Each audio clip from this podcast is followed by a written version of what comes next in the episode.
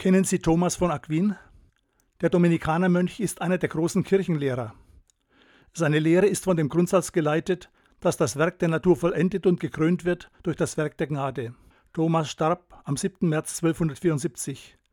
Von ihm stammt folgendes Gebet. Gib mir, Herr, ein wachsames Herz, damit kein voreiliger Gedanke mich von dir entferne. Ein edles Herz, das kein unwürdiges Gefühl erniedrigt. Ein gerades Herz, das keine zweideutige Absicht vom Weg irren lässt. Ein festes Herz, das kein Ungemach zerbricht.